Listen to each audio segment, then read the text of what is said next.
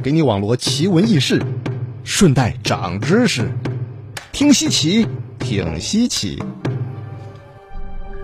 大家好，我是柯晨博士，欢迎来到听稀奇，和柯晨博士长知识了。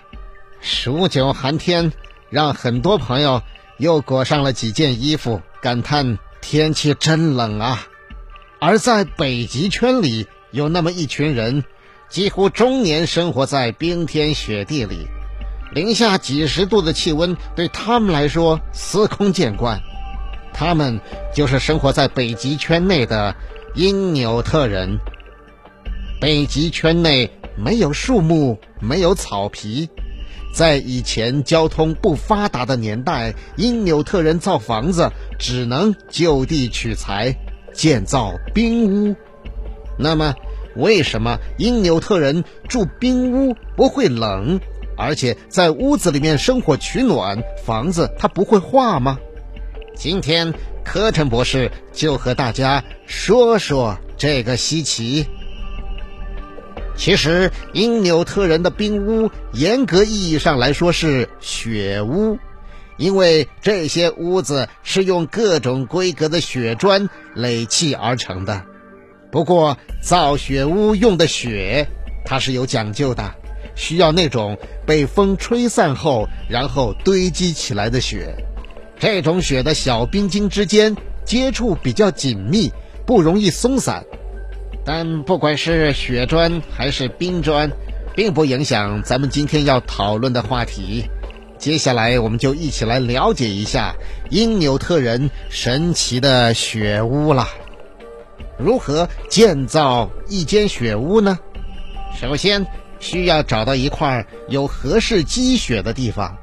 造雪屋用的雪，它是有讲究的，需要那种被风吹散之后，然后堆积起来的雪。这种雪的小冰晶之间接触紧密，而且还有比较多的空隙囤积空气。初雪的话，因为太松散，不适合来造雪屋。那么至于冰块，因为冰块中缺少空隙，绝热性能没有学好。有经验的人会用刀在雪地上戳一下，来判断积雪是否适合造雪屋，然后开始用刀在雪地上画出一个矩形，从中取出造雪屋所需要的雪砖，并将雪砖在这个矩形的周围围成一个圆形，取走雪砖产生的这个长方体凹槽后面。可是有大作用的。将雪砖在长方形凹槽周围围成一个圆形之后，可不是直接在上面砌雪砖，而是需要先将一部分雪砖削成一个斜面。为什么要这样做呢？雪砖其实是螺旋式上升把它垒起来的。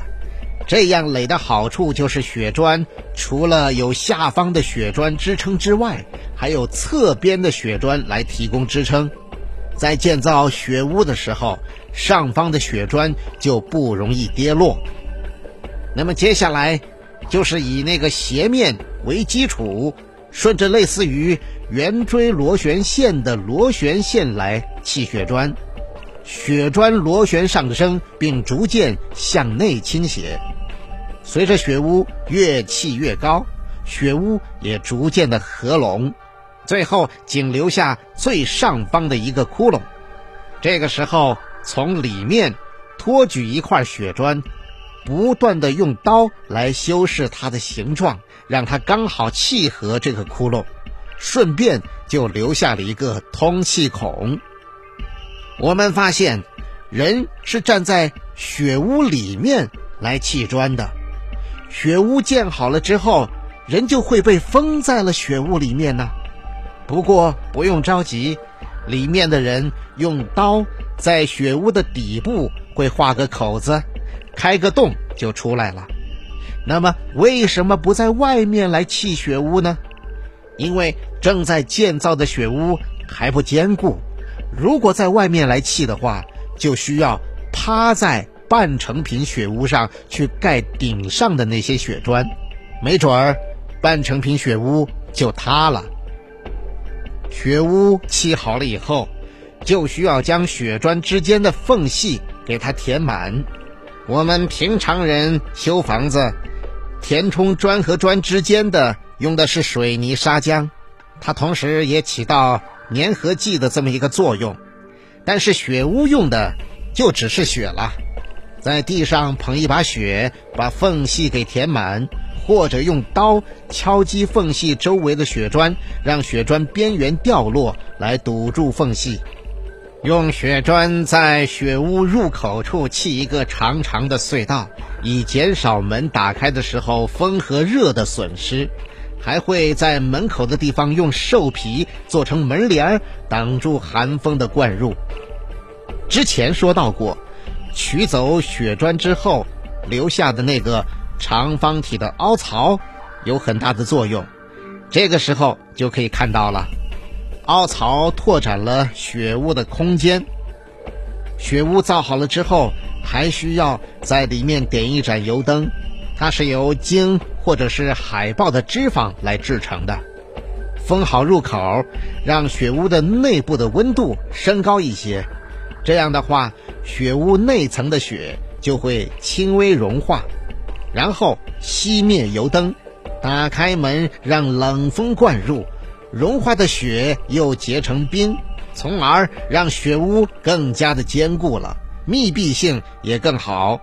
为什么要这样做呢？因为刚造好的雪屋四面透风，需要用这个办法来密封一下。因纽特人的雪屋从外观上看，就像是一个圆圆的蒙古包。而且规模很小，看起来不能住人的样子，加上是用雪砖堆砌而成的，它真的能够抵御北极圈内零下几十度的寒冷吗？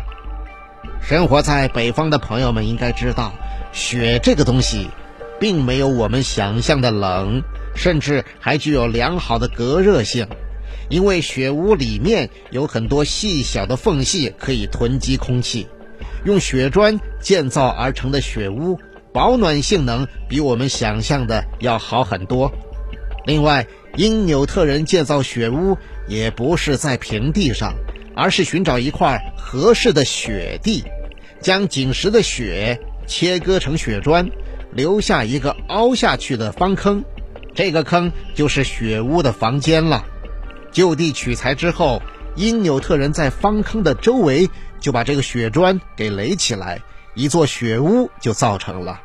造好了以后，因纽特人最后会把毛毯、食物还有生活用品搬进去，就可以入住。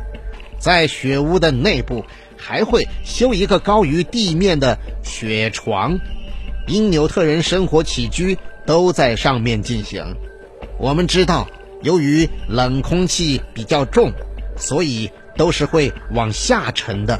而暖空气比较轻，会往上飘，所以因纽特人生活起居的地方高于地面，温度较高。然后，由于雪砖具有优良的隔热性能，还可以反射一部分人体的热辐射，就起到了保温的作用。人体所散发出来的热气，以及在里面生火取暖的热量，都会在屋内的空间聚集，使得雪屋内部的温度升高。另外，白色的雪也可以反射一部分人体的热辐射，起到保温的作用。正是因为这些原因，就算在零下五十度的北极，雪屋里面也是可以维持零度左右的气温。虽然还是有点冷，但是呢，比户外的酷寒比起来，那是好太多了。至于雪屋会不会化这个问题，答案是会的。因纽特人在屋内生活的时候产生的热量会让雪砖慢慢的融化，但是呢，由于屋内气温也就只有零度左右，再加上屋外寒风凛冽，雪水很快就会结成冰。虽然这个雪屋融化的过程很缓慢，但终究还是会到头的。随着时间的推移，雪屋就会慢慢的变形并且坍塌。因纽特人建造的雪屋寿命大概在五十天左右。每当雪屋不能住人了，他们就会重新建造一座新的。由于材料随处都有，建造难度不大，所以因纽特人一天就可以造好一座新房子。不过，随着时代的发展，因纽特人和外界接触也越来越多了。现如今的因纽特人已经很少住雪屋了。好了，朋友们，今天的稀奇就讲到这里。我是柯晨博士，您可以在动静 APP 来搜索“听稀奇”，找到柯晨博士之前所讲的稀奇故事。好了，各位，我们下次节目再会。